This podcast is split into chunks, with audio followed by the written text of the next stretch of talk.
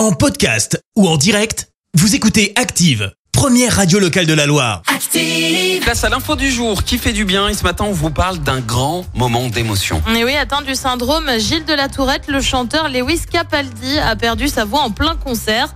Ça s'est passé le week-end dernier lors du festival de Glastonbury. Le chanteur aux millions de disques vendus n'a pas pu terminer cette chanson. Mais aussi. J'adore. Ça me donne tout le temps des frissons. Bien évidemment. Et le public ne lui en a pas tenu rigueur. Le chanteur écossais de 26 ans a été épaulé par les dizaines de milliers de spectateurs présents qui ont interprété la chanson à sa place. Euh, très ému, l'artiste a tenu à aller au bout de sa performance. Il a tout de même averti à la fin du show, j'ai l'impression que je vais prendre une autre petite pause au cours des prochaines semaines. Vous ne me verrez probablement pas beaucoup le reste de l'année. Oh mais il a raison de, de se reposer.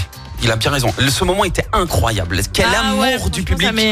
Ça met, ont- les frissons. Ah ouais mais vraiment ils ont fait toute la chanson comme ça en chœur et c'est C'est magnifique. c'est fou, c'est fou. Merci, vous avez écouté Active Radio, la première radio locale de la Loire. Active.